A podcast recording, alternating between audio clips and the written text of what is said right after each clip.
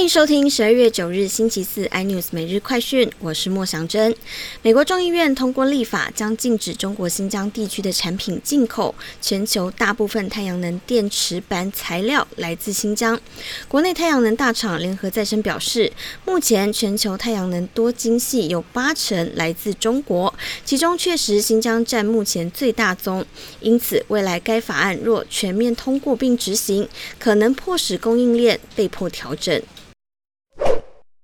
新变种病毒 Omicron 掀起恐慌。美国制药大厂辉瑞执行长博尔拉表示，初步研究发现，Omicron 病毒可能破坏辉瑞与德国生物科技公司 BNT 研发的新冠疫苗产生的抗体。辉瑞及 BNT 公开研究结果，前两剂疫苗对抗 Omicron 的效果显著下降，但接种第三剂可有效对抗 Omicron。不过，仅接种两剂仍可防止因感染 Omicron 而演变为重症或死亡。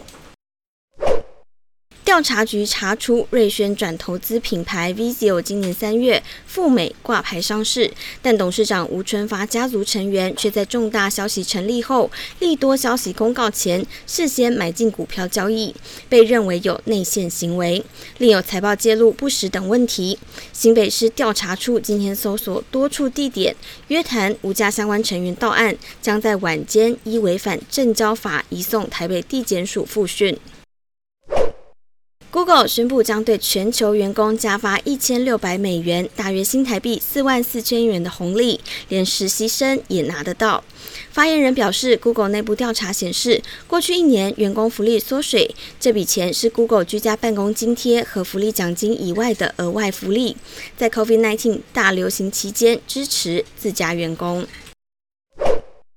更多新闻内容，请锁定有线电视四八八八 MOD 五零四三立财经台 iNews，或上 YouTube 搜寻三立 iNews。感谢台湾最大 Podcast 公司声浪技术支持。您也可以在 Google、Apple、Spotify、KKBox 收听最新 iNews 每日快讯。